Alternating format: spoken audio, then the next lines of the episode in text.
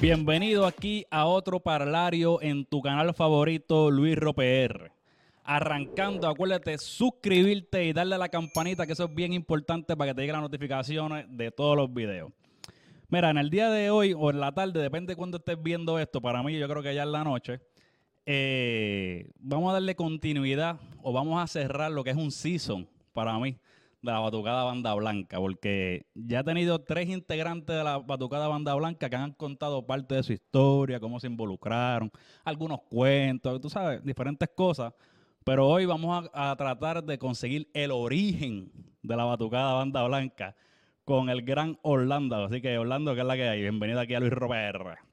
Yeah, yeah, yeah. ¿Cómo estamos, mi gente? Luis, ¿cómo estamos? Orlando González acá, Batucada Banda Blanca. Vamos arriba. Uy. La historia, oye, me gustaría saber, tengo que repasar esos otros, esas otras historias, a ver si machean con lo que voy a decir hoy aquí. Esto, esto es como, ahora mismo tú estás en la página de Cheo, que no diga, eh, ya lo que dijeron allá, que tengo que cuadrarlo, tú sabes. Sí, sí, vamos a ver, o, lo- o los desmiento o empatamos la cosa. Vamos a ver qué pasa. Ay, señora. Mira, obviamente, eh, para el que no conoce a Orlando, Orlando obviamente de mi pueblo, Nahuabo, y pues yo estoy Yeah. tratando de reclutar a todos los nahuabeños que me digan que sí por una entrevista y sé que tiene una buena historia, pues los contacto. Pero adicional a, Banda Blanca, también eh, conocemos a Orlando por ser muy eh, activo en la comunidad, en las diferentes cosas que, ¿verdad? Que el que sigue en la- lo sigue en las redes sociales sabe que, que hace diferentes labores comunitarias también, ¿verdad? Eso es así, eh, nos, nos mantenemos todo el tiempo pendiente a, a nuestra zona hermosa. Nahuabo es hermoso, la gente es bella, la gente es espectacular eh, y siempre estamos buscando la manera de darle una ayudita, una manita a toda la gente por ahí que lo necesita. Eso Así es que bueno. si necesitas ayuda, tú me tiras y me gritas y, y vamos para adelante siempre. De todas manos. Mira, eh, vamos a hablar ahorita más, de, más profundo respecto a eso, pero vamos a arrancar con lo de la batucada. Eh, ¿cuál, ¿Cómo es el origen? ¿Cuál es el origen de la batucada Banda Blanca? ¿Cómo llega eso a tu mente y cómo, cómo nace? Mira, ¿tú te acuerdas de los megapaluzas? Los, los regueros que hacían en, en la, la, la mega cuando, la mega no ponía nada de reggaetón. ¿Te acuerdas? Cuando Sí, eran sí. buenos eventos en, en Cabo Rojo, allá abajo en Boquerón. Ajá. Pues yo me acuerdo una vez que estábamos allí y para ese entonces yo estaba estudiando en la Universidad Interamericana de Bayamón. Allí conocí a buenas amistades y de momento se acerca un loco que hoy es mi gran pana, eh, Joniel de Sarabanda. Eh, se acercó ese loco por allí, tenía una batería desmontada y vino, pa, tu, pa, mira, vamos a meterle aquí un rumbazo. Ah, en ese momento yo simplemente estaba por allí y cogí, no sé si un palo o una, una botella de la misma que me estaba saltando de ron y, y pegamos al vacilón. Ahí ellos hacen un proyecto, proyecto que se llama Batuplena. Ellos arrancaron con ese proyecto, eh, estuvieron un par de años eh, trabajando con eso. En ese entonces yo todavía no, no estaba involucrado en lo que tenía que ver con batucada. Tú para ese entonces, para el 2000 por allá, tú decías batucada en Puerto Rico y la gente te miraba extraño, te decían, ¿qué? ¿De qué tú me hablas? Eh, luego de eso, ahí pues hubo problemas en ese grupo, se rompe y se divide en dos. Y ahí salió eh, Sarabanda y salió Revolucada. Cuando en Revolucada empezaron a, a buscar miembros, eh, uno de ellos pues me dijeron, mira, ve acá, qué sé yo, Orlando, para que, para que toque. Y yo, muchacho, yo nunca he estado en una banda en mi vida, yo, yo lo que hago es, es parrandear en Navidad con los primos míos, meterle a la, la- la plena y cantamos y jodemos y brincamos y saltamos. Pero yo no soy, yo no soy, yo no soy músico. Nada, la cuestión fue que ellos me dijeron, mira, dale, que lo que vas a hacer es darle un cantacito así al tambor, pum, pum. Ah, pues si eso es así, y me vas a pagar. Ay, bendito, de una, vamos para allá. De, de hecho, eso, Papi, eso es de hecho, el, el- el guiso perfecto. Eh, no, lo- entonces pues en verdad que los pares que hacíamos eran espectaculares y la vida me gustó y yo, tú sabes que el que me conoce a mí, sabe que desde los 16 años que a mí me soltaron un carro, eh, yo me fui, me fui lejos para la calle y a mí me gusta la calle. Eh, en, el, en el ámbito bueno, tú sabes que yo soy bien sociable, a mí me gusta socializar y siempre obviamente eh, me comporto en la calle, pero me gusta, me gusta la vida, la vida, la vida de party, me gusta. El vacilón, el vacilón, el darte la fría, el brinque, el brinque salto. salud, se me había olvidado. Ah, ahí está, verá. Salud. Salud. Pues la cuestión fue que ellos me invitan a tocar y nada, la cuestión fue que estuve con ellos aproximadamente dos años, me termino la, universidad, regreso para, para Nahuabo, eh, y entonces pues las prácticas se me estaban haciendo un poquito imposibles porque ellos ensayaban todos los, ensayaban dos veces a la semana, y obviamente lo que me ganaba en el weekend, pues lo tenía que dejar en gasolina, y yo dije como que, espérate, esto no es, no es negocio. Allá pues se, le digo a todos mis primos y les dije, mira, eh, vamos a hacer una batucada. Todo el mundo me dijo como que, ah, carajo, ¿qué, qué, rayos vamos a hacer aquí? Y yo pues simplemente cogí una batería que tenía vieja en el closet de mi casa y básicamente hice lo mismo, la cogí, la arreglé, la tapicé, le compré cueros nuevos, se los puse, convoqué a todos los primos, si, si sabían tocar o no sabían tocar. Yo los llamé a todos. Eso fue, se hizo con siete primos. Banda Blanca empezó con siete primos y cuando tú entras a la página de, Batucada Banda Blanca, en, la historia de ellos, eso es lo que dice. Eh, siete primos se juntan para hacer este proyecto. Eh, allí le dije, mira, tú vas a hacer esto, vas a tocar tun, tun, tun, tú vas a hacer tun, tun, tun, tun, eh, tú vas a hacer, haz lo que tú quieras. tú vas a hacer esto y pues le metimos así. Al que le dije haz lo que tú quieras, ya tú sabes quién fue. Ajá, a Monkey. Le dije, tú haz lo que tú quieras. eso, no se puede controlar, eso, no se controla. así empezamos, así empezamos y nos fuimos metiendo al mercado poco a poco. Ahí yo me, ahí yo me inventé, cuando yo quería hacer la batucada, yo dije, yo quiero hacer algo diferente. Eh, yo quiero hacer algo clásico, quiero, quiero, que cuando la gente nos vea a nosotros, yo quiero que la, no hacer lo mismo de todo el mundo. Yo pegué a estudiar todas las batucadas que habían por allí y empecé a ver lo que, lo que todos ellos hacían y entonces yo dije, mira, ninguno está haciendo música en inglés, vamos a hacer música en inglés. Eh, nadie por ahí está haciendo hip hop, nadie está haciendo drum and bass, que para el tiempo de nosotros estaba bien pegado. Eh, ritmo de drum and bass. Eh, vamos a hacer cosas diferentes. aparte de eso, traté de buscar la manera de coger el show y buscar, ponerle detallitos. Ahí me inventé lo de la tiradera de fuego. No sé si tú te acuerdas, mi faceta de dragón. Sí, sí, eso, sí, eso tengo preguntas de ahí respecto a eso también. Pues, Empecé, vi, vi, vi, vi, esa oportunidad de nosotros poder meternos en el mercado porque ya las batucadas que estaban en Puerto Rico estaban bien establecidas. Y cuando la gente quería batucada, pues las llamaba a ella. Entonces a mí se me estaba haciendo difícil desde el este venir y decir, mira, mi, mi banda es buena, mi banda es mejor que esa. O estamos haciendo diferente. ¿Cómo yo los convenzo?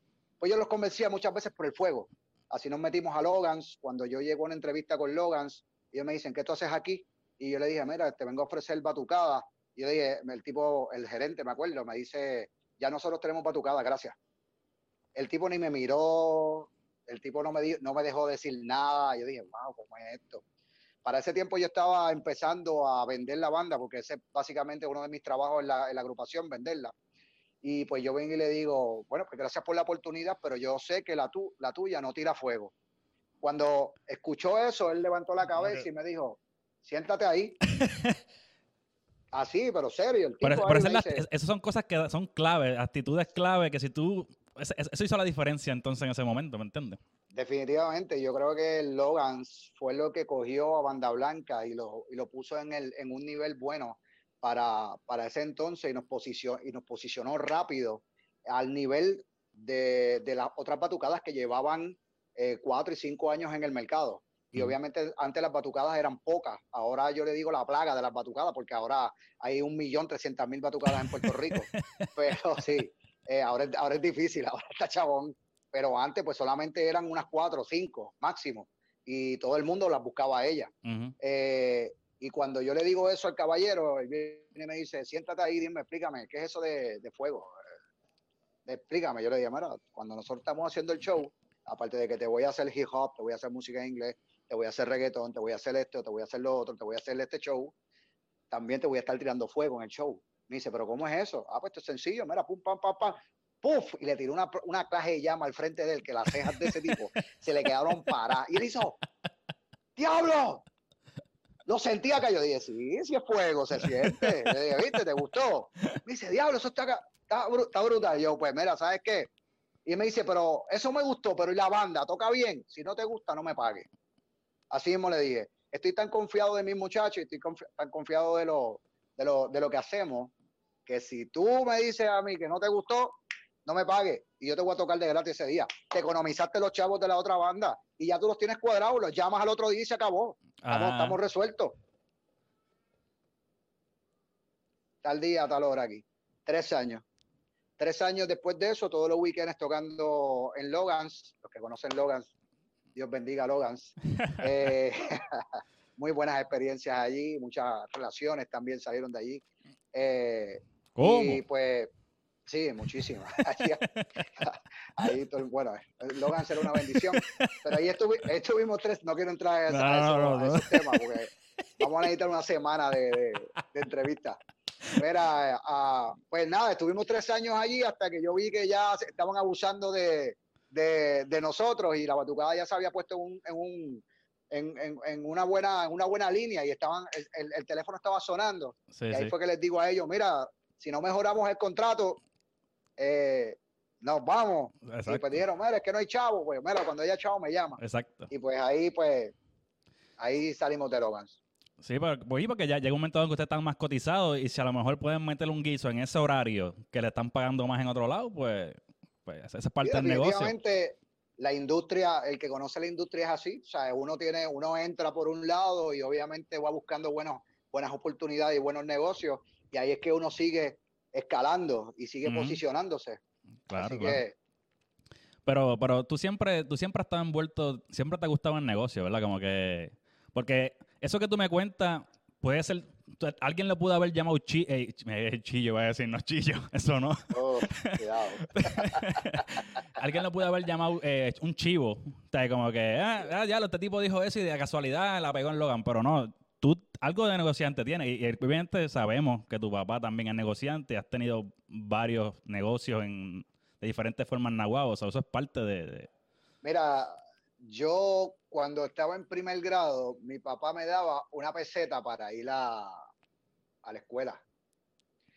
Entonces, yo decía, con una peseta yo me compraba un, un coolie, que para ese tiempo le decían así a los frizzy, Ajá. eh, un frizzy y una, una paleta, unas bimbo, con esa peseta, que era muy espectacular. Me acuerdo, unos vasitos así a 15 chavos y, la, y las bimbos a 10 chavos. Y en primer grado yo le tumbaba la- las bimbos a papi, como todo el mundo comía bimbo para ese tiempo. Yo le tumbaba la- al negocito de papi, entraba y cogía como cinco paquetes y me los llevaba para venderlos a los muchachos para yo sacar más dinero para en el recreo no, en, el- en la- en la- en el almuerzo Ajá. tener más dinero. Hasta que papi se dio cuenta, me metí un pescozón porque creía que me lo estaba comiendo yo. Cuando yo le expliqué, ahí entonces él ve esa línea y ahí me dice, ¿sabes qué? Yo te voy a auspiciar la primera, el primer paquete de tu negocio. En la escuela yo siempre he vendido algo. Si no vendí galletitas, si no vendí eh, a- a- pa- pa cuando llegué a Río Blanco, a, a séptimo, octavo y noveno, vendía las Hopper Deck, la- las tarjetas de, de deporte Ajá, las de baloncesto, vendía eso. Cuando llegué a la high, empecé a hacer show, de, a, a- empecé a hacer party. Hice un, un, un, un- un espuma party en Aguabo, que eso quedó de la vida. O sea, yo, hizo, yo empecé a meter, yo siempre he vendido algo. Igualmente después cuando me gradué, eh, hice, he hecho varios negocios. Siempre he estado en esta pendeja de, de, de- de- de vender algo. Ajá, ajá. Eh, Lo que pasa conmigo es que yo me aburro y, y quiero brincar a hacer otra cosa y pues no sé si es una, una virtud o, o un mal. Pero, eh, pero hay, bueno, hay gente que, que se dedica a un negocio, le va bien y, y- y están en ese negocio por 30 años, 20, lo que sea. Pero también hay mucha gente que es negociante y que está así, como que están, en- ah, eres que estás trabajando, ah, estoy trabajando en tal cosa, Después pasan un par de meses y está, ok, ah, no, me moví ahora a hacer otra cosa. Y e- eso es parte del negocio, tú moverte a donde tú crees que están los chavos, anyway. So, Definitivamente. Y pues yo soy una persona que es como tú dices. Tú me preguntas hoy, ¿qué estás haciendo ahora, Orlando? Estoy haciendo esto. Eh, nos dejamos de ver un año y de momento, Orlando, ¿estás en esto todavía? No, estoy haciendo ahora esto. Y en el transcurso hice esto, esto, esto, esto. y esto. Yo todo el tiempo estoy cambiando. Eso es un lío. eso es parte de... A lo mejor cuando vengan hijos y venga esposa y venga todo eso, pues ahí digo, espérate, ya, me tengo que enfocar. sí, ya, ya no se puede jugar mucho, es que no no se puede arriesgar, no se puede arriesgar uno. Ya. Exacto. Mira, eh, entonces, ¿cómo, ¿cómo es que nace entonces el, el nombre de Banda Blanca? ¿Cómo, ¿Cómo llega esa idea? Mira, Banda Blanca fue una. Yo, cuento esa historia, es como que algo como que, como que bobo. Cuando yo te estaba hablando de que nosotros queríamos hacer algo clásico, al principio Javi le quería poner los quesitos. Eh, yo le decía, yo lo miraba a ellos, que ah, los quesitos. Entonces yo dije que Javi siempre ha tenido unas ideas así extrañas. Eh, bueno, anyway, la cuestión fue que yo pegué a, decir, mira, yo quiero hacer algo clásico. Para ese tiempo yo estaba montando una Van Volky y estaba buscando una goma banda blanca. Ok. Y entonces cuando yo le empecé a proyectar lo que yo quería hacer con la banda, pues yo dije, mira, tiene que ser tan clásico como lo que yo estoy montando en casa como esto, como tú, tú te acuerdas, tú ves las bandas blancas, las bandas blancas, tú las ves y tú sabes que es un carro clásico, un carro que vale chavo y es un, un carro único, porque la goma nada más te lo dice. Yo le dije, es más, eso mismo, le vamos a poner banda blanca a esto. Al principio nadie le gustó. Como íbamos por un show, la gente nos preguntó y cuando dijeron, el, cuando íbamos a decir el nombre, yo digo, a tu cada banda blanca. Todo el mundo me miró mal porque dijeron, Orlando, ese, ese, ese nombre no va, no va. Que aunque yo era la persona que estaba formando el grupo, siempre la, estuvimos casi cinco años que allí todo el mundo cobraba de la misma forma. O sea, lo trabajábamos todos juntos. Si se gastaba algo para unas camisetas, se pagaban entre todos. No había, un, no había como, como que un cobro no, había, un orden, no había un orden de mando, no había un orden de mando, por decirlo éramos Todos, eh, éramos todos por iguales. Eh, entonces, pues, pasó el tiempo, pasó el tiempo y a los muchachos les empezó a gustar el nombre de Batucada Banda Blanca y pues así se quedó. Pero yo, y así surge el nombre. Pero yo creo que está brutal, yo yéndome aquí en el viaje, ¿verdad? Analizando lo que tú me dices. Ok, dice, ah, ya lo, tiene que ser clásico. Mira, mira, la idea viene tuya de que sea algo clásico, diferente, como banda, como, como las bandas blancas de la goma, pero es que queda brutal, porque al fin y al cabo es son una banda, ustedes son una banda y es como que queda como que batucada banda blanca. Es como que, ok, somos una banda, banda blanca. Y, pero dice, ¿y por qué banda blanca? Le dicen, ah, no, porque, porque mira, que a lo pueden pensar, mira, que le pusieron a una banda el nombre de una de banda, ¿verdad?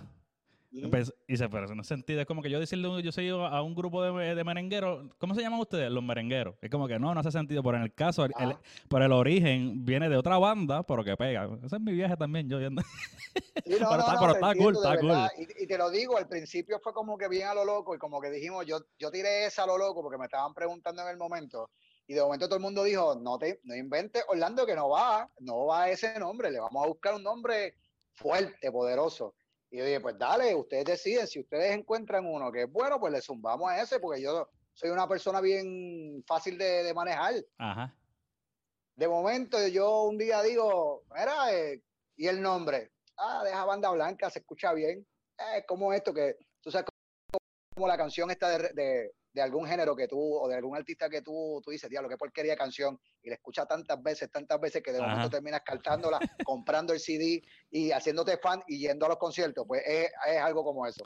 es, como, es como cuando a alguien le tienen algún apodo, al, principio a lo mejor el apodo es un insulto para él, el tipo se enfogona, llega un momento dado en que ya, todo el mundo lo llama igual y se convirtió en un apodo que no, ni le molesta, algo así. Llega un punto que ya no molesta, es verdad, es verdad, es verdad. Eso, es, es básicamente eso, pues así básicamente fue que surgió el nombre de Banda Blanca. Banda Blanca al principio, nosotros tenemos, teníamos, nosotros eh, estábamos puestos para la pelea, nosotros íbamos a, nosotros llegamos a grabar dos temas, eh, uno que se llama eh, de, Camino para el Guiso y la otra se llama La Mujer Puertorriqueña. Nosotros teníamos aproximadamente, no teníamos, tenemos sobre 10 temas completamente de nosotros, escritos por nosotros, que lo que, lo que, lo que habla es de cosas que nos pasaban a nosotros. Eh, teníamos ritmos propios que le, le, pusimos, eh, ritmos como uno que le, le decíamos el intro, eh, y siempre lo usábamos para abrir el show de nosotros. Había otro que le decíamos a Areito, que era, que era como un drum and bass suavecito, pero tenía ese, ese ritmito, tum, pa, tum, pa, y entonces empezaba así y se iba en el viaje de, la, de, la, percusión. Nosotros teníamos muchos planes, pero nos metimos y nos enfocamos en los paris y en la cobraera y en la jodeera y en esto y en las nenas. Y olvídate, nos quedamos en ese viaje.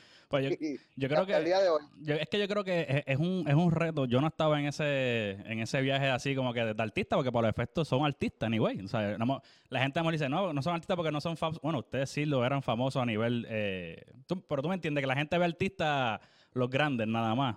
Pero eh, están haciendo arte, pero la mayoría de que la gente que está involucrada en ese tipo de arte que tiene que ver con, con fiesta y vacilón, siempre está bien expuesta a que, pues, estamos vacilando, pasándola bien, tenemos chavito en el bolsillo, estamos pasándola chévere, es como que, bueno, vamos a seguir primero La mayoría de mis muchachos eh, eran muchachos que todos éramos universitarios, no, sin mucha responsabilidad, sin, sin nada de, nada de que tenga que ver con matrimonio, con hijos.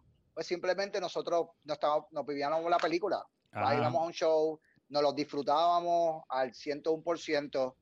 De hecho, yo, creía, yo creo que en algún momento dado, muchas veces nosotros coincidimos con el, cuando decíamos, el día que yo vea a Banda Blanca como un trabajo, va a ser el día que yo voy a renunciar a la Banda Blanca.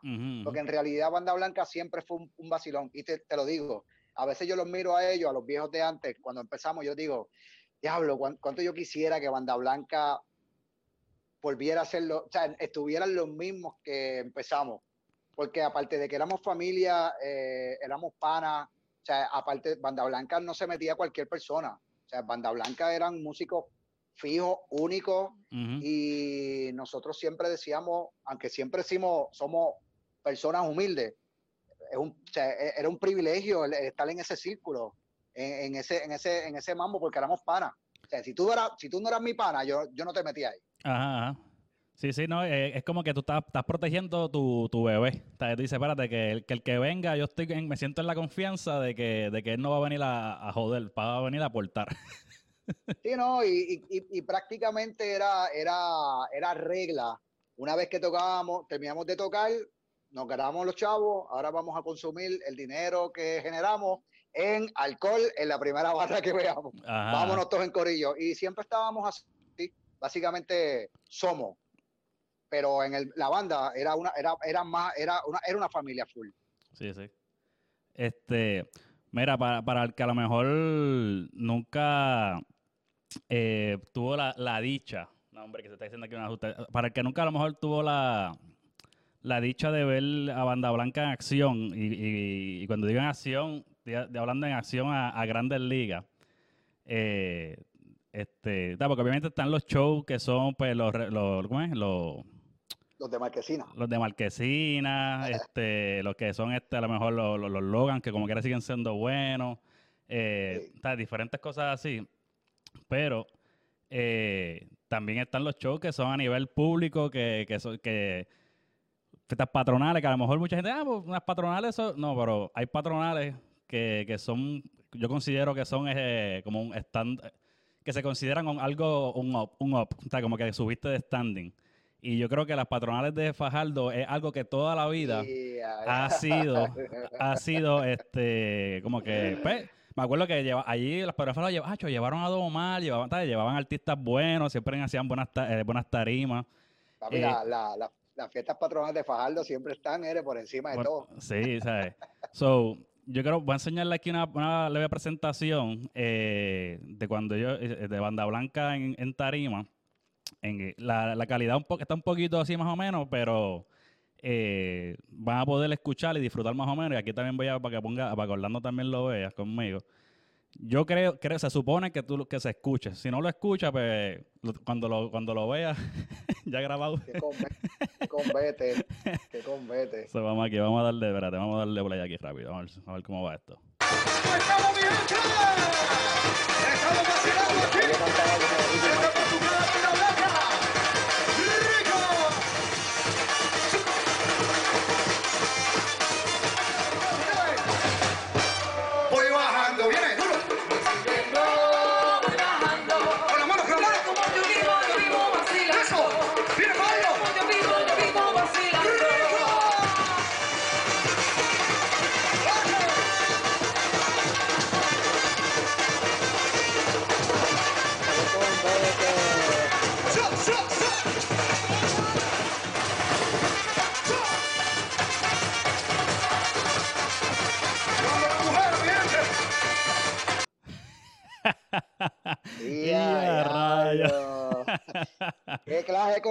cuando había chavos para pagar una batucada decente, muchacho.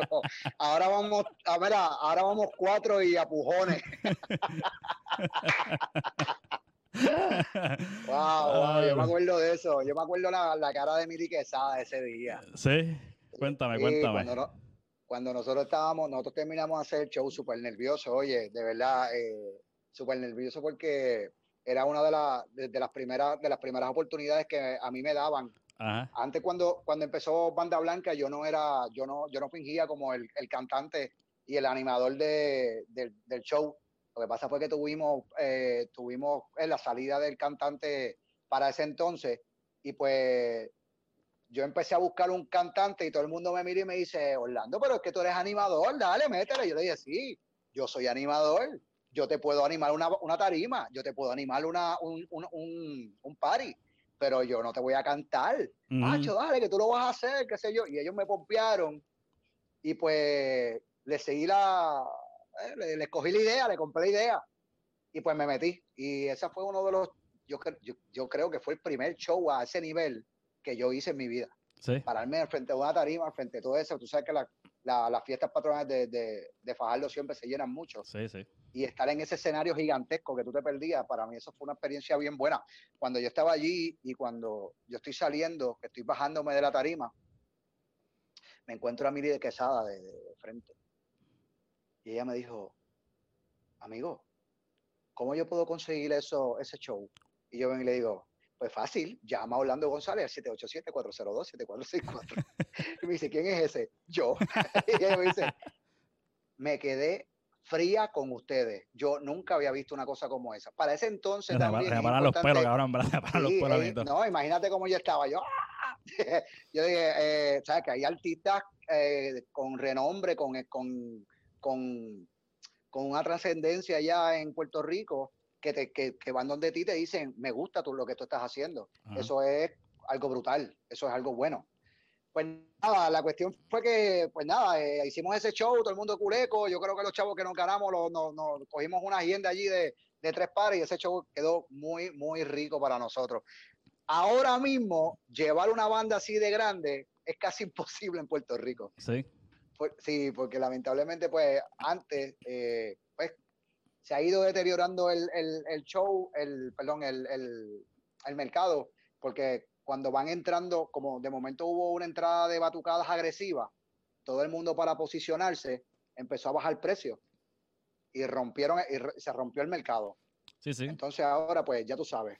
Eh, pero, es un poquito complicado. Pero si tú te pones a pensar, básicamente todo el mundo tratando de buscársela. Es que es, como lo que tú hiciste. Dice, ah, yo tengo aquí el fuego, qué sé yo qué. Tú, tú estás buscando alternativas y está aquel el otro. Y a lo mejor hay, hay alguno que no te tiene la alternativa de subir el nivel de, de, show, sino que te dicen, ah, pues yo te cobro más barato. ¿Verdad? Y entonces. Sí, no, no. Y, y lo, lo, que, lo que pasa fue que como entraron tantos a la vez, pues vino este y, ah, mira, todas las batucadas están en 400. Pues vamos, yo le voy a bajar a 300. El otro entró, mira, yo a 200 y aquí yo veía batucadas de 150 y con, con seis integrantes y yo decía, pero ¿cómo, cómo lo hacen? De 20 pesos para cada uno, ¿cómo, cómo es eso? Pero, pero cada quien en su negocio y tampoco, ¿Tú te tampoco nosotros ¿Tú te somos quien la... para decirle, ah, lo estás haciendo mal. ¿Tú te acuerdas la, la época de las limonadas? Ajá. Yo me acuerdo que la primera vez que yo vi una limonada fue en el Paseo de la Princesa, que era que te las hacían así, con el candungo bien grandote, con los limones adentro. Yo creo que pasó un mes y no había esquina que no hubiera una carpa de limonada, caballo. De momento había crisis de limones en Puerto Rico que no se encontraban. y ahí, ahí vino la transición de, de, de eh, a los mismos que vendían limonada también te tiraban el, el de parcha. Sí, sí, sí. para, darlo, lo, para estar adelante. Ah, mira, eh, otra cosa de las personas que son cercanas a ti, te conocen y son fanaticados de, de fanática, de banda blanca, eh, es el famoso Rico. ¿De dónde sale el Rico? ¡Rico! Yo no me acuerdo. Una vez, yo creo que yo estaba tan nervioso haciendo un show que a mí se me pegó esa muletilla y la cuestión fue que gustó, pegó y a la gente le encantaba cuando, o sea, la gente venía donde mí, me decían, cada vez que tú dices rico, a mí me gusta. Y rico, y no, en verdad yo no sé, yo, te lo juro, que yo creo que fue un día que... le cogiste el gustito, le cogiste el gustito cuando te decían eso. Entonces, no sé, de verdad. Un día me salió, yo vi que gustó y seguí haciéndolo y hasta el día de hoy el rico era importante cada vez que yo hacía un show. Y cuando, ah, mira, es rico, rico. Y de hecho, yo tengo amistades que no me dicen Orlando, me dicen rico. Ajá. O sea, yo tengo eh, mi buen amigo Heisen. Heisen, eh, cuando viene donde mí me dice, rico, ¿qué es la que hay? ¿Todo bien? Porque él se pasa imitándome. Ok. Pero pues, no sé, de verdad, una muletilla que me salió en el momento del, nerviosismo y pues, pues se quedó. Pero eso es algo que obviamente te identifica a ti, pero también te identificaba al grupo, que tú podías estar escuchando un taca, taca, taca, taca, taca, taca, yo, porque yo creo que ellos son ellos, creo que es la banda blanca, rico, sí, son ellos. Sí, sí, sí, no, de, de, hecho fue, fue un sello, fue un sello que, que se usó para, para, para banda blanca y mucha gente me lo decía así. Es lo mismo que tú acabas de decir. Mira, eh, los estaba escuchando a lo lejos hasta que escuché Rico. Ahí vine para acá porque sabían que eran ustedes. Obligado, obligado. Aunque es como usted, como ustedes dicen, ustedes ya tenían un, eh, vamos a sonar bien mamón, por eso no importa. Ustedes tenían como que un ritmo y una rutinita que ya como que era bastante, como que se identificaba a Banda Blanca, ¿sabes? Como que ya, ah, esa rutinita es como que cuando tú escuchabas más o menos la misma, tratar, habían, voy a hacerle un bien hater, ahora va a ser de mamón a hater. Este, como, pues yo me acuerdo cuando tú, cuando tú, esas esa, nuevas batucadas que salieron un montón, Mano, a veces daba un poquito de vergüencita, Era como que tú veías como que tres nada más con, con, con Mira, yo tengo, yo tengo un video del primer maratón cervecero que nosotros fuimos. Y yo creo que yo cogí esa grabación y la enterré. Porque yo la escuché y yo hice, ¡eh, diablo! Pero qué revolver nosotros tenemos ahí. Porque era un despingue el diablo. Por eso es que ahora yo escucho batucadas por ahí que están empezando y los muchachos a veces dicen, diablo, qué despingue tienen allá, papi, dale la oportunidad. Porque si tú hubieses visto, si tú hubieses escuchado como nosotros sonábamos cuando empezamos, tú ibas a decir, Dios mío. Pero ustedes también tuvieron unos integrantes, eh, Javier está envuelto, siempre estuvo envuelto en música. Saso, Saso también es un músico de toda la vida. Este, que yo, sé que ustedes tuvieron unos integrantes que, que, aportaban a una alta calidad. Oye, ahora que digo eso, dime, dime qué va a decir. Giancarlo, Giancarlo, Giancarlo, el alias Bombi. Eh, ese, ese macho, cuando entró a la batucada, las aportaciones que él hizo, él era él es percusionista de toda la vida. ¿no? ¿Te acuerdas de Yerba Mala? Eh, la, la agrupación de Nahuabo. Mm. Bebo. Bebo estaba ahí de cantante. Amor, amor si los veo, a lo mejor los he escuchado y los vi, pero no, no ahora mismo no me acuerdo. A lo mejor sí sabes de, de ellos, pero Yerba Mala, pues nada, el, el, el baterista del percusionista principal de ellos, eh, se, cuando nos escuchó, él nos miró y como que dijo, mira, ¿puedo tocar con ustedes? Y yo le dije, pues claro, métete. Y se vino en un 20 tú y le gustó lo que estaba haciendo con nosotros y estuvo con nosotros empujando la batucada casi cuatro años por ahí para abajo. ¿Ese, ¿De casualidad ese es el... ¿Es de, es de también o de, o de Luquilla? Él es, de las, él es, original de las piedras. Ok, ok. Pero, okay, no él tenía un restaurante en las piedras, bien famoso. Es que vi un video que el chamaco este, que yo creo que es de Luquillo, que él también canta rap y, yo creo que toca con. Ah, eh, eh, Vidal, Vidal, Vidal, Vidal. Y que toca con esta gente con. Ay, Dios mío. Macabeo. Macabeo, Macabeo. Yo creo que él es el pianista y arreglista de ellos, algo así. Sí, el pianista de ellos. Eh, también él colaboró con nosotros él no estuvo tan de lleno, él básicamente lo que hacía era, era, era un, un elemento que, que, pues, una persona que, que estaba estuvo poco tiempo, pero las aportaciones igualmente porque ese hombre es un músico de, de, de, punta a punta. Ese hombre, de verdad, mi, mi, mi, respeto. Sí, gracias a Dios nosotros tuvimos mucha influencia de buenos músicos. Eh, por, por Banda Blanca pasaron muchos buenos músicos que todos pusieron sus granitos de arena y todo siempre fue para, para bien. Así que también eh, el, éxito pues, se lo debemos a ellos. Mira, eh, voy a tratar aquí de, de mostrar otro, otro videito. Déjame, déjame, aquí ponernos a nosotros dos mientras para seguir aquí, como en la radio, rellenando aquí mientras hago los ajustes técnicos. bueno, vamos a ver, pan. Bueno, este, el, el video que ahora que voy a mostrar es de yo creo que es como que, no sé si fue que la persona que lo subió, se llama, es un canal que tiene poca gente ahora, no, tiene, no se ve activo, pero se llama, a no sé, el first soul. Pero anyway, dice Making of Video Batucada Banda Blanca. Yo no sé qué. Yo creo que la persona que hizo ese video, que lo ayudó, les ayudó a ustedes a hacer el video, creo que es que la que lo posteó. So, Yo te voy a, te voy a, te voy a contar, te voy a contar era- era aquí el reguerito. Ahí está. El do- ahorita, ahorita tú lo podías escuchar, lo estabas escuchando ahorita. No, ahorita solamente pude ver esa misma, esa misma. No, pero el primer video que, el, primer video que te puso ahorita. Ah, el primer video, sí, sí. ¿Se sí, primer escuchar? video Ok, ok. Está bien. Escuché. ¡Rico! Quiero, quiero confirmar a ver si los asuntos técnicos van corriendo bien. bueno, vamos, vamos a poner aquí este pedacito de video aquí para que vean eh, como cu- cuando, lo- cuando los niveles suben, papi, haciendo videos y todas las cosas, para que no chisten con banda blanca. Ahí está, ahí está el Gran Cotán, que llegó a Puerto Rico los otros días. Ajá. Ahí, ¿qué más? ¿Te acuer- te recono- está medio- se ve medio borroso, pero ¿ves algo? Sí, ¿Reconoce a alguien ahí, más? mira, ahí de, de derecha, de derecha a izquierda.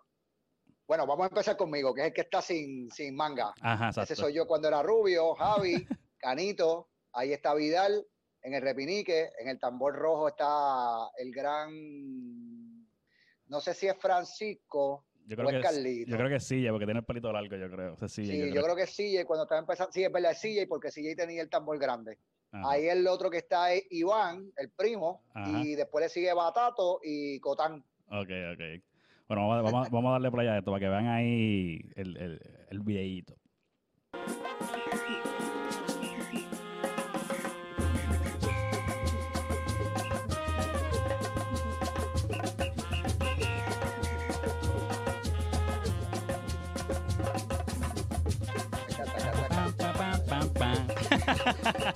Así, así empezábamos todos los shows. Ahí está, papi. ¿ah? Ve, Yo creo que ese, ese- ese ritmito, yo creo que era, yo, yo me lo sé, yo lo escucho y lo reconozco rápido también. Es como que, eh, no sé si es típico de Batucada o era de ustedes, pero es un ritmito Mira, chévere. ese, ese ritmito lo, lo, lo confeccionamos acá. eh, en verdad, cómo salió, yo no sé, fue un, eh, de tantos ensayos que hicimos, salió, nos gustó y eso es lo que usábamos siempre para, para la introducción de la, de la agrupación. Ok, ok. So, mire, ¿y, y cómo, ¿y cómo fue la dinámica de, de preparar ese video? ¿Cómo fue que vino la idea? ¿De cuál era el propósito del video? Como que, cuéntame la historia si se puede contar. Mira, nosotros encontramos unas chicas ahí espectaculares de la, si no me equivoco, era de la- eran de la UPR, de la UPR, estaban estudiando eh, eh, televisión, eh, eh, comunicaciones. Ujú. Si no me equivoco, no sé si eran de la UPR, yo sé que era, era del, del, área metro, no sé de qué, de qué universidad, no me acuerdo, porque eso fue, eso es viejísimo. Eh, y nada, eh, pegamos a hablar y yo le pegué a hablar a ellas que estábamos interesados en empezar a, a grabar las cosas que nosotros teníamos, porque obviamente pues para, para, para, para darle un poquito más de, de, pushing a la, a la agrupación. Y ellas pues nos ofrecieron hacer este video completamente de gratis. Ofrecimos, eso fue en Piñones, grabamos en, en Piñones, en Piñones. Eh, básicamente así como tú ves la agrupación, era que nosotros íbamos vestidos, vestidos siempre en, la, en los shows al principio. Íbamos de blanco, en chancletitas, con mucha puca, mucha, mucha, muchas cadenas, que eran todas auspiciadas por el Rey Dávila. A ese entonces, en ese momento, él no estaba en el video, pero sí él estaba en la agrupación. ¿Es el que el tocaba el amigo Rey. El Sí, él es el que tenía el pitito y el chequeré. Ok, ok. Entonces, pues ellos nos ofrecieron, me dijeron que sí, que estaba bien. Ellos hicieron todo el mambo y cogimos el location y hicimos. Está Y eso fue básicamente un favor y un favor. No, Nosotros obligado. le damos algo para que ellos pudieran proyectar en su en sus clases y ellos nos daban ese pietaje para que nosotros pudiéramos seguir para adelante. Sí, sí. Es como, yo cuando empecé eh, así haciendo lo de YouTube y qué sé yo qué, eh, pues, mm, se le, hace- le hice el acercamiento a una persona que tenía un restaurante allá donde yo vivía antes, en Destin, Florida, y estaba, el Ajá. restaurante estaba arrancando. Entonces, pues como que le dice, mira, yo tengo un canal de YouTube que estoy haciendo entrevistas, porque yo empecé, yo también tengo la dinámica de la gente, los boricuas en USA, que son los que se mudan para acá, pues como, como es la historia qué sé yo qué. Pues me dice el acercamiento, con eso, mira, yo tengo, tengo el canal, pues yo estaba empezando, arrancando, arrancando. Me dijo que si le mira, pues hacemos la entrevista, podemos hacer algún videito de promo, qué sé yo qué. Y Claro. pues yo lo hago gratis. Yo tengo contenido para mi YouTube y tú tienes un videito que si le das share por ahí, por la gente que conoce el negocio también, qué sé yo qué. Exacto. Y después de ahí con esa persona ya yo he hecho después más adelante hicimos otro videito de promo, otra entrevista después cuando él cumplió el año en el negocio, como que hablando de cuando cumplió el año. Eh, y otra vez recientemente, ahora sí por Zoom, lo entrevisté hablando de cómo manejó lo del coronavirus. Y cuando yo voy para allá, ya tú sabes, me, siento allí que me tratan como un rey. Sí, tío, sí, porque eso es lo que te iba a decir. Ahí es que viene, vienen los platitos de gratis. Sí, y la cervecita Happy Hour. Sí. ya, ya, he ido para allá y como que siempre me tratan bien. Me dan, mira, tenemos esto nuevo para que lo pruebe. Hacho, estamos haciéndolo ahora. O, de momento, eh, fui un día mi cumpleaños. Me acuerdo, mi esposa fue primero que yo. Ya no, que Luis viene por ahí, que está cumpleaños hoy. Ah, pues está cumpleaños, pa. Mi plato fue, por la casa. son detallitos, ¿sabes? Son detallitos que uno crea una buena relación. Los, los buenos intercambios en esto. también, no, no, no, todo se, no todos los negocios tienen que ser con billetes. Exacto. Eh, se pueden hacer de otra forma. Y como, como, como antes, mira, aquí tengo un cabrito para que me, dé un, terreno o una cosa así. Eh, es que le es que le ese, ese, ese, es el flow, ese es el flow. Mira, eh, al principio hablaste que como que algo que hacía la, la, diferencia en banda blanca era lo del fuego. Tú dices, ah, vamos a hacer lo del fuego. ¿Cómo, cómo ya tú venías ah, experimentando con eso de otro lado? ¿Lo aprendiste ahí en el momento? Eh, ¿Cómo fue la dinámica? Yo, yo, yo, una vez que empecé a, obviamente como iba a fingir como, como la persona responsable en, en, conseguir el guiso eh, y, en, y en cuadrar todo, pues yo empecé a buscar qué yo podía hacer con la banda para, para poder meterla al mercado rápido. Obviamente eh, pensé rápidamente en vestimenta, pensé en estilo. Nosotros, a, todos los muchachos, casi siempre cuando llegaban, nosotros, si no traía un estilo personal ya, que ya tú lo veías y tú decías como que, eh, me gusta tu estilo, me gusta tu look, pues nosotros básicamente te cogíamos y te cambiábamos. Obviamente que, que, fuera con tu, con, tu, con tu personalidad.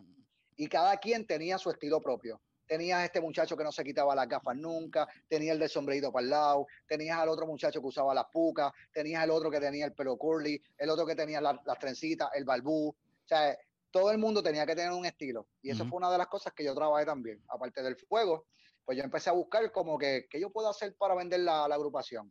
Pues espérate, aparte de música, aparte de lo que queremos hacer con la música que no se está tocando con las batucadas, que las batucadas no están sonándolas, pues tengo que seguir. Entonces, pues ahí me dio curiosidad y yo digo, chacho, voy a tirar fuego que se chave por ahí como un loco. Pues yo tenía una amiga mía que hacía, hacía... malabar, ¿qué, malabar, ¿qué se dice eso? Gary Dancing, que era bailarina. yo malabar. Eh, sí, sí, pero los malabares también, los, los, los también hacen eso. Eh, ella era bailarina de, de Dancing. Y se pasaba a lo mejor las, antorchas y qué sé yo. Se pasaba la antorcha, qué sé yo. Y yo vengo y le digo, mira, yo, yo quiero escupir fuego. Me dice, ah, pues yo te enseño. Yo no, escupo, yo no escupo fuego, pero yo te enseño cómo hacerlo. Y entonces ahí me encontré con un colega de Luquillo, que después, Bebo, es que se llamaba él. Yo no me acuerdo cómo se llamaba él. Yo creo que se llamaba Bebo, anyway. Eh, que él me dijo, mira, yo sé hacer eso, yo te enseño, y me enseñó. Okay. Hasta el día, y lo hice por un tiempo y después me quité. ¿Ya ¿Has pasado, ¿Ha pasado algún susto? ¿Alguna, ya sea de quemar con, el, líquido, ¿qué, susto has pasado? Mira, yo me quité porque una vez yo estaba, cuando empecé a hacer el show eh, cantado, que antes no lo hacía, eh, cuando empecé a coger el, tiempo de, para cantar, o sea, que, que cambié mi trabajo, Pues una vez yo estaba, estaba tocando, entonces cuando entrábamos, yo siempre tiraba fuego, me iba en la parte de atrás, me limpiaba, me, eh, me limpiaba todo, me arreglaba para empezar el show cantado, porque siempre empezábamos con el intro y me daba tiempo para tirar fuego, prepararme para que para la primera canción. Pues eh, en un momento yo hago eso todo, pap, y yo puse el, el gas que usaba para eso, era gas vegetal nocivo y malísimo para la salud para, que, sepan, para que sepan. Para que sepan, me quité porque me enteré de, la, de las consecuencias que tiene eso para la salud. Okay. Pero cuando uno es joven y estúpido, pues uno dice que se, se Anyway, puse el gas en, en una botella de agua. Le digo a CJ, porque estoy al frente con el show y estoy, estoy seco, y le digo a, a CJ, CJ, dame, dame agua, dame agua. CJ mira para atrás coge la primera botella de agua que ve, me la dio, yo la abro y me la zumbo sin pensar. ¡Bum! Me di un clase buche de gas que yo por poco me muero en tarima. Se me fue la respiración, me dio una pendeja que yo creía que no me iba, a poder seguir haciendo el show. Al otro día ni te cuento, porque el, el baño era horrible, porque yo lo que tenía por dentro era a, Satanás, el diablo y a Dios peleando todo el mundo junto. Allá yo tenía un revolú. Ese día yo dije, diablo, a mí me dio una, bueno, a mí se me trancó la, la, en un momento dado, yo no podía respirar. Y yo dije, y si cuando me vio, yo tengo los ojos así de grandes y me dice, ¿qué te pasa? Y yo le hago así me, y le dije, metiste el gas. Y ese muchacho, pues, vos se muere. Me quité. y ya me quité. Dije, no más, no más, no voy a, no voy a pasar problemas con, con esto. Hablé con un profesional de la salud y me dijo, bueno, pues tú vas a ser un candidato a cáncer, a que el hígado se te va a morir, eh, la tráquea, la garganta se te, va, se te va a destruir. Así que pues sigue tirando fuego. Yo dije, no, no, yo voy a quitar. Entonces ahí empecé una campaña porque muchas batucadas adoptaron el tirar fuego. Okay. Muchas batucadas, cuando vieron que estaba funcionando la de nosotros, empezaron a, imitarnos. Entonces, pues empezó una campaña de decir a todas las batucadas lo peligroso que era y que lo evitaran. Okay. Y yo mismo lo saqué del mercado. Okay. Y al día de hoy entiendo que no hay ninguno haciéndolo. Pero entonces yo había escuchado también, eh, no sé qué es cierto, o sea, yo pensé que era como que al fin era como benzina o algo así. Nosotros usábamos gas vegetal, pero sigue, siendo un combustible, sigue, sigue teniendo químicos. Tú lo puedes hacer con alcohol, pero pues una botella de, de 151 prende en fuego, es menor, no es, no es la bola gigante que vas a tirar con el gas, de combustible porque tiene los químicos para hacerlo así. Pero con alcohol lo puedes hacer, pero imagínate comprar una botella de 151, terminas arrebatado, terminas alcohólico.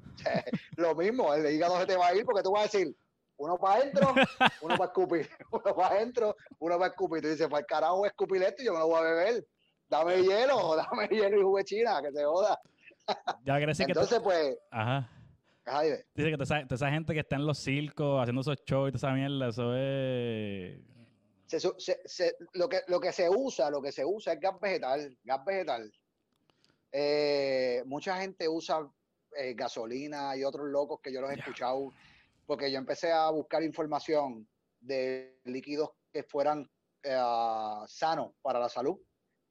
no encontré ninguno, porque obviamente, pero eh, incluso vi una técnica de cómo hacer fuego con harina, con harina de pan. Ok. Hay una forma, si lo buscas, lo puedes buscar en YouTube, eh, una forma que tú te coges la, harina, te la pones de una forma en la boca y la harina, cuando tú la, tú la, la roceas, le, le, prende fuego y ella se ella prende. Okay. Pero es bien, es bien, es bien malo. Yo me la metí y, y se me la saliva, la, bueno, tenía un reguero. se, te compasta en toda la boca. tenía un reguero que no pude, no pude ¡Rico! y tiraba un sorullo, una empaladilla o algo así. Una cosa. ¿Y ahora qué es esto? O te quedas sin hablar. Mira, no puedo hablar, tengo la boca pegada. Porque tengo un revolú. Espérate, tengo que, tengo que fue un, un reguero. Que, no, que yo me acuerdo cuando yo empecé a practicar eso, yo ni me acuerdo con quién yo estaba aquí que pegamos a practicar y, el mal de risa que nosotros teníamos.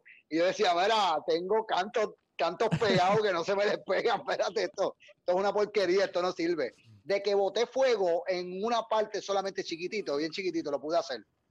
Pero, pero no, no encontré y pues simplemente pues decidí no hacerlo. Y ya eh, tú me preguntas, mira, necesito un tirador de fuego y yo mismo te digo, no te lo voy a conseguir. Si tú lo quieres, consíguelo tú, pero yo no voy a, yo no voy a promover un, e, esto que es, malísimo para la salud. Así que, no, me quito. Mira, este, cuando arrancamos también hablamos de que después pues, que eres un líder comunitario, eh, estabas hablando que estás haciendo ahora también mascarillas, eh, o sea, siempre has estado envuelto, ayudando a los demás, este, cuando vienen la, cuando vienen las situaciones de, de, huracanes, qué sé yo qué, pues tratas de como que verificar qué es lo que hace falta. ¿Cómo, cómo, cómo, nace, ¿Cómo nace esa parte de Orlando? Mira, desde chiquito yo siempre me he involucrado en cosas para, para he estado en diferentes grupos que siempre le han dado la mano a, los vecinos. Eh, cuando chiquito, yo me acuerdo que yo iba a la, a la iglesia y yo veía al sacerdote y veía a esos muchachos ayudando al sacerdote y yo dije, yo quiero estar ahí, yo quiero ayudar al sacerdote también. Y me hice caballero del altar. Me integré tanto al movimiento de caballeros del altar, monaguillos como otros lo conocen, que fui hasta lo que llamaban para ese tiempo caballero supremo, que era la persona que daba clase y que era el rango más elevado que tú podías conseguir, porque antes en Nahuabo eh, los monaguillos lo, era, era por rango, para ese entonces había, una, había un sacerdote que era de la milicia y obviamente la estructura que él quiso hacer dentro de los caballeros del altar era así, por rango y tú seguías subiendo de puestos. Pues como en todos lados, como en todos lados, tú sabes que tú empiezas de vocal, esto, lo otro, el presidente, pues básicamente lo mismo me involucré en, en los Caídos del Altar y pues ellos también tenían movimientos de ayuda comunitaria. Después de eso me involucré en los Cobitos, me involucré en, los, en, los, en el Club Cuatro Baches, me involucré en, en la Liga Atlética Policiaca, eh, yo estuve en, lo, los que se ponían las, las, medias hasta acá arriba, que yo me salí por las medias. Eh. Ay, los Boy Scouts. Eh, sí, me salí por las medias. Yo dije, mira, yo no puedo. Un, domingo con las medias hasta acá como si fuera un pantyhose, no puedo. O sea, no puedo, esto está bien para pa, allá, que hace frío, pero... Y me, me salí porque me picaba mucho. Pues desde siempre yo me, yo me he involucrado en, muchas en muchas cosas de ayuda comunitaria. Y el que me conoce sabe que yo siempre, y tú dices, ay Orlando, necesito ayuda, yo te hago, ah, pues dale, ¿qué necesitas? Fuera de mi grupos también, como persona, siempre me he involucrado en ese tipo de, de, de actitud, de, de, comportamiento. Ahora, pues, con María, en Nahuabo se, eh, se forma lo que es un movimiento que se llama Nahuabo Somos Todos y ahí empezamos a integrar diferentes eh, líderes comunitarios de diferentes zonas de Nahuabo, nos juntamos todos y ahora mismo tenemos un grupo súper increíble. Eh, ahorita mismo yo me donaron una silla de ruedas, lo puse en el chat porque en el momento, en mi comunidad, yo no necesito una, una silla de ruedas, pero lo tiré al chat y en Nahuabo me llamó la líder comunitaria, me dijo, yo la necesito para una muchacha. Pues yo le dije, pues mira, ya sabes lo que tienes que hacer para buscarla y para llevársela a la, persona. De esa manera nosotros hemos impactado a tanta gente y ha sido mágico, porque nosotros no simplemente estamos, podemos ayudar a nuestra comunidad cercana, porque es la que conozco y es la que puedo ayudar en el momento, pero también nos ha dado la oportunidad también ahora mismo de ayudar a la gente de la playa, a la gente de Botía, a la gente de Cubuy, a la gente de Peñapor, a la gente de Iguerillo, porque ahora mismo nosotros tenemos barrios y sectores todos dentro de un mismo chat. Y es espectacular, es espectacular de verdad lo que, lo que, lo que, lo que podemos lograr con, con este movimiento. Sí, mano. Eh, siempre han estado. Marini también es alguien que, que sé que trabaja como que ha trabajado de la mano contigo en muchas actividades y, en dándole promos a, ir a arreglar la plaza. también fueron. Una, una de las cosas que hicieron fue como que sacaron una vez en una ocasión a pintar la plaza, a recogerla, le pusieron como que tuvieron una actividad como esa, ¿no? De hecho, esa fue, esa fue la, la primera actividad dentro del grupo de, del, dentro del movimiento. Esa fue la primera actividad que nosotros hicimos cuando se creó el movimiento de Nahuabo Somos Todos. Anteriormente, yo había hecho una actividad para arreglar el puente de Florida, el puente de, de, metal que, ya no, que ya no está en uso. Eh, pues lo quería impactar para ver si podíamos convertir esa zona en un área recreativa para nuestro barrio. Esa fue la primera actividad que hicimos y dentro del movimiento, esa, esa actividad de la plaza fue la que, la que inició eh, un camino brutal que hemos hecho un montón de actividades y hemos ayudado a un montón de personas. Este, ¿cómo, el, gobierno se ha, involucrado. A la, la primera pregunta sería, no sé si, si quiere entrar en eso, pero obviamente esto es algo, eh, un movimiento de comunidad, que es para trabajar para nosotros mismos, que, eso, eso debería suceder siempre y en toda comunidad, porque no todo se puede dejar a manos del gobierno. Eso, es claro. Ahora bien, mi, mi pregunta es, eh, ¿cómo ha sido la la recepción del gobierno para ayudar a este grupo que, está activo, eh, lo ve bien? Eh, ¿cómo, ¿Cómo ha sido esa relación de comunidad con gobierno trabajando por el pueblo? No sé si me puedes explicar algo de eso. Sí, sí. Eh, estoy, buscando la manera de, usar las palabras correctas para no entrar en, otras cosas extrañas. Ajá, entiendo. Mira, te hablo de... no, ok, te voy, te voy a explicar. quiero, quiero sacar a todo lo que tiene que ver el movimiento que, que nosotros representamos y pues te va a hablar Orlando González Rivera. Entiendo desde mi punto de vista y de, lo, de mis experiencias. No quiero sacar completamente todo lo que tiene que ver el movimiento y los líderes comunitarios de nuestra zona y todos los compañeros que, me, que colaboran conmigo. Porque cada quien tiene su, su, experiencia diferente, su forma de pensar y sus opiniones diferentes, dependiendo de las cosas. El gobierno de, de, de Nahuabo si ese es el que de ese al que te refieres cuando dice eh, el, gobierno. sí, la, comunidad, la comunidad de, nosotros, de Nahuabo, toda esa área. A, mi movimiento me ha dado exactamente esto, nada, cero. Yo no, no, no, se me hace, se me hace difícil yo, no le pido, yo no le, ya no le pido a, municipio porque lamentablemente la persona que, que, finge como administrador, no estoy hablando de los empleados. Tengo muchos empleados que siempre dicen, estoy aquí si me necesita, pero calladito, porque si no lo regañan. Lamentablemente yo no sé en qué momento dado Orlando González eh, lo ven como allá adentro como una figura que algún momento que tiene agendas escondidas agendas políticas eh, escondidas, supuestamente eso es lo que ellos alegan. Y pues hasta el alcalde una vez a mí dijo a esta persona y me taguió. Diga, no me taguió, porque no tuvo la, valentía de taguearme, solamente puso Orlando González. Eh, a esta persona repúdialo, porque no contribuye nada al, al pueblo. La gente lo cogieron en, las redes y lo, y lo, y lo, lo, pusieron en su, en su lugar. Pero a mí yo no le pido nada al sistema porque, por lo menos de la, eh, de la administración directa, porque no me lo van a dar. No sé, no sé en qué momento se, se chavó la relación, pero no tengo. Nosotros pues tenemos diferentes fuentes para nosotros poder acudir eh, dentro de los mismos líderes comunitarios, entidades, eh, otros tipos de entidades. Hay muchas ayudas que están rondando y lo único que tú tienes que es salir a pescarla, a buscarla. Mira, por ejemplo, ahorita a mí me llamaron y me dijeron, tengo un vagón, ¿lo quiere? Claro. Vamos a hacerlo. Así que la próxima semana vamos a estar bregando otra vez con las cajitas de USDA para poderles entregarlas. Y pues básicamente eso es lo que, nosotros como líderes comunitarios, eso es lo que tenemos que hacer. Salir a la calle y ir buscando, porque como tú dijiste ahorita, el, gobierno no lo puede solo. O sea, no lo puede hacer todo. Eh, pero por lo menos nosotros, por lo menos mi persona, yo no, no tengo ningún tipo de ayuda de, la administración de y y lo digo porque a veces muchas personas ah, eh, decimos eso. No, hay gente que dice que el gobierno, el gobierno, el gobierno. Otra gente dice, no, que no se puede dejar todo al gobierno. Y, tienen toda la razón, no todo se puede dejar al gobierno.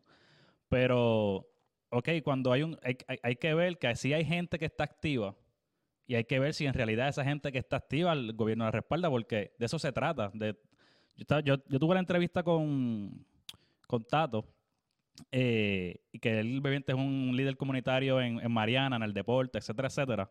Y le hice más o menos la misma línea de preguntas, pero que, pues, que siempre, él tiene que ver siempre la, iniciativa de la comunidad. Y, pues, obviamente, más allá de la opinión que tú acabas de dar, eh, el punto de la entrevista también es resaltar, ¿verdad? Esa parte tuya de, actividad de la comunidad. Pero que es bien importante saber cómo el gobierno, y en este caso el municipio, lo, lo, lo apoya, no lo apoya, si, realmente está si está eh, receptivo a las ideas que trae el pueblo, que es lo que se supone que se haga, ¿verdad? Un gobierno recibir todas las, buenas ideas de todos lados, independientemente de dónde vengan. Pero eso obviamente... Sí, cada, cada quien corre su, su, flow como entienda mejor, pero yo entiendo, mira, yo te lo digo sinceramente, eh, el, el, el, tú tener un grupo a tu, alrededor tuyo que convoca a la gente, que te, la, te, lo, vea un pastizal allí, te, la, te lo limpie, que, que vea un basurero en una esquina, vaya allí y convoque a la gente y lo haga, apóyalo. Ese, ese, ese, esa, esa gente te está ayudando. O sea, obviamente uno tiene que cogerlo con punta porque hay mucha gente que, que mete la política y mete esto y mete lo otro y, y pegan con este tirijala. Aquí no estamos en tirijala y por eso es que por eso es que te digo ahorita y empecé a hablar y te dije, mira, yo me voy a salir de, te va a hablar Orlando González, ya no te está hablando el, eh, o líder comunitario o esto o lo otro, porque no, no, quiero, no quiero manchar una, no quiero meter, porque nosotros somos bien cuidadosos con eso, ¿no? Nosotros tratamos de no meter nada que tenga que ver con política aquí. Yo lo puedo hacer en mi persona, yo, Orlando González. Pero, ¿sabes, cuál es, el problema, Orlando? Que, y, eso, eso es lo que me quiero dar la salvedad, que es que no, no, no debe ser, no debería tu pensar afectar tu actividad comunitaria. No sé si me entiendes. O sea, que independientemente tú pienses así, tú pienses asado, debemos todos trabajar para el mismo lado. Y, y, es bien lamentable que alguien que alguien vea algo malo de una persona que es activa está haciendo el bien simplemente porque la que lo está haciendo no piensa igual que ellos. Y es como que... Es que... lo que pasa es que aquí entra la, la, politiquería y el que yo quiero ser Superman y yo quiero ser la Mujer Maravilla y yo quiero ser Massinger Bolseta. O, o sea, y, ahí queremos ser los héroes, empezamos a, buscar los héroes. No, entonces, pues si yo no voy a ser el héroe, el héroe, yo no te voy a dar a ti ayuda para que tú seas para que tú seas el, que digan, ah, qué bueno, mire ese muchacho, qué bueno que lo está haciendo. Así que cuando tú entras en ese en ese tirijala, mira, cuando yo cuando yo cuando yo entré a esta a esta a este movimiento comunitario, a mí me encanta ser líderes, a mí me encanta desarrollar a las personas como líderes. Nosotros le damos el espacio a los muchachos para que para, por ejemplo, yo no quiero, por lo menos yo tengo un grupo que se llama Yo soy Florida en mi, en mi barrio, así se llama mi, mi grupo en, en, mi, en mi barrio. Y a mí me gusta que todos los muchachos que están como eslabones comunitarios, líderes comunitarios dentro del grupo, que cada quien haga algo, que cada quien, ok, hoy tú vas a organizar la actividad, mañana en la otra actividad la vas a hacer tú, la otra la vas a hacer tú, ¿para qué? Para que no vean siempre a la misma persona haciéndolo todo. Me sigue para que todo, para que se, para que no sea Orlando González el, el, el, el líder comunitario o Jesse Rivera, que es mi mano derecha, eh, en, en, esto. Eh, que se vean todo, que se vea como un grupo. Y eso es casi siempre lo que tratamos de fomentar. Hay mucha gente que no lo ve así, así que seguimos en la batalla. Lo único que sabemos es que no nos vamos a dejar, o sea, nosotros no nos dejamos caer fácil.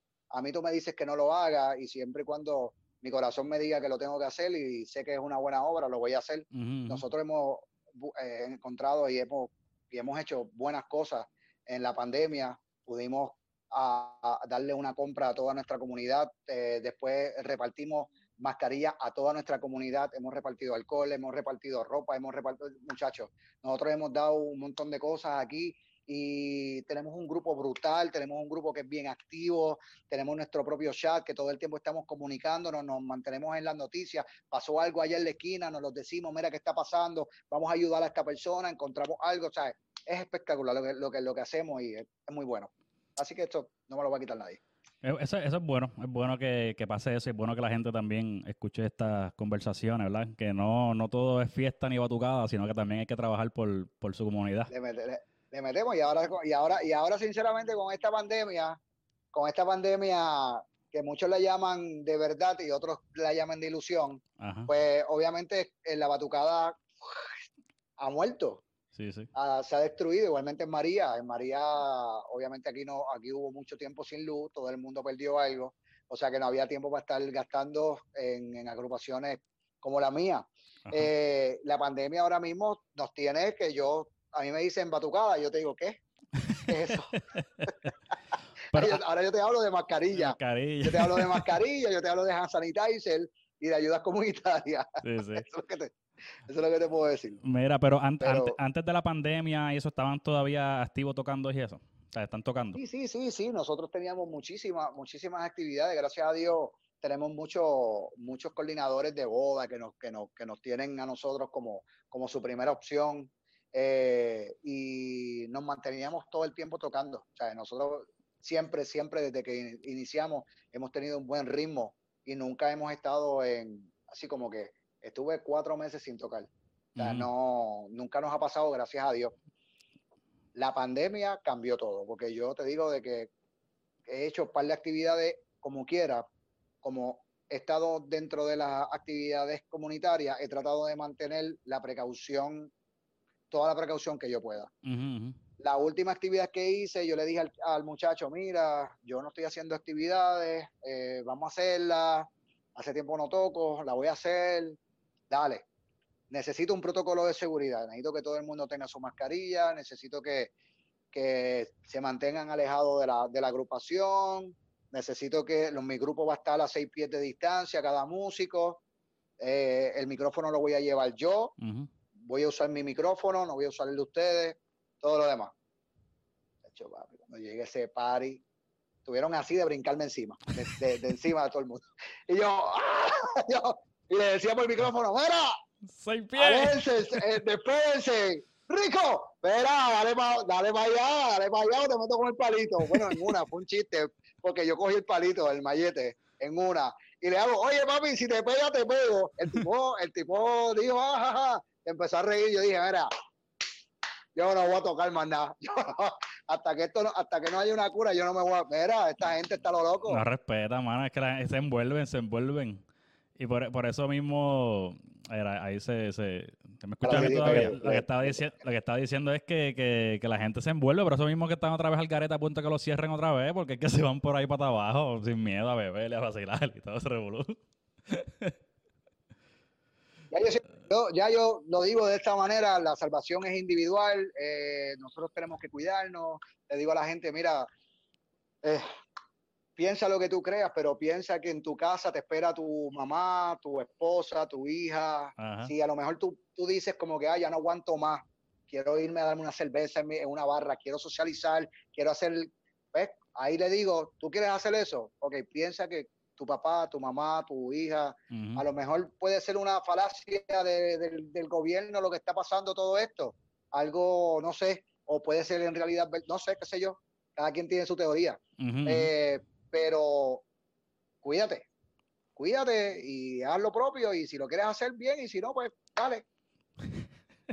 lo, malo, que, el, lo malo que el que piensa el que piensa de esa manera pues chava a todos los, a todos los que se están cuidando eso es lo malo pero anyway esa, es la sociedad nunca vamos a estar de acuerdo en algo es que es que es que ya ya es que yo es que ya eh, mira eh, eh, el, Luis para mí a veces se me hace tan difícil hablar de esto porque yo he visto tan, yo, yo, que, yo que hablo, yo que hablo, interactúo con muchas personas y yo sé lo que, yo, cuando tú, tú te encuentras con una persona que me dice,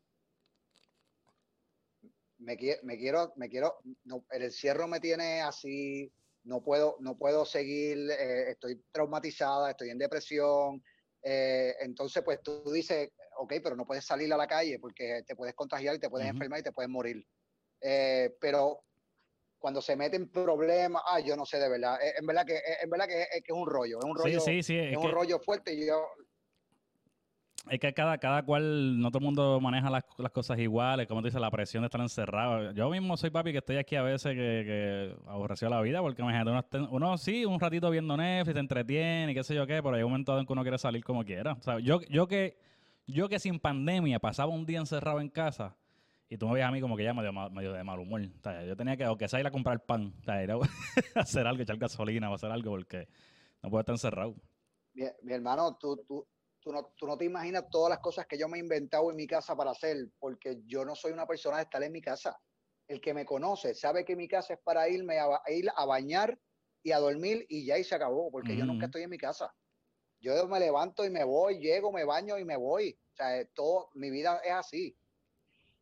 Aquí yo he roto paredes, eh, eh, hice una construcción gigantesca al frente, rompí la, la, cocina y la hice nueva, me, me, metí a hacer mil mascarillas para el sur, eh, que yo no he hecho, muchachos. Me, monté losa, he hecho dibujos, me puse a escribir, hasta, hasta novelista ya, me puse a escribir una novela. ¿Te imaginas? Todas las cosas que me estoy inventando para poder desahogarme y no estar aquí como que... Ah, sí, pues, canalizar, canalizar la, la, energía de alguna, de alguna manera, porque si no... Mira, hablando, eh, te quiero dar las gracias, ¿verdad? Por, pues, por decirme que sí. Eh, ¿verdad? Cuando dice el acercamiento, por contar el, el, origen de, de, Banda Blanca. Eh, y nada, en verdad fue una buena historia. no sabía, fíjate, aprendí cositas de Banda Blanca que realmente no sabía. Eh, no sabía que ese que cuando puse el ah. show cuando puse el show de, de ¿cómo se llama esto? De, la, de las patronales no sabía que, ese show fuera tan brutal, como que fuera tan importante. Porque eso para que tú veas que a lo mejor alguien dice, mira, lo están ahí en, unas patronales y para ti eso era estar en el choliseo. Este... no, no, fue, fue bien, fue, ese, ese, show nos marcó, nos me marcó a mí mucho, porque tuve, aprendí mucho de ese show. Sí, sí. Y de mis capacidades. Así que fue bien bueno. Así que mira, y nada, a los que a los que se quedaron hasta el final, gracias por al final. Espero que hayan disfrutado esta magnífica conversación, que no solamente de, de batucada, hay otras cosas muy importantes también que se tocaron ahí que, que, que se tienen que hablar. Y eh, acuérdate que es bien importante suscribirte y darle a la campanita para que te lleguen las notificaciones de todos los videos. También puedes conseguir este contenido en formato audio en Spotify, Google Podcast, eh, Apple Podcast, la, aplicación de podcast que tú utilices. Busca Luis PR y ahí puedes conseguir también esto en formato audio. Y lo último que me queda decirte es que será hasta el próximo video.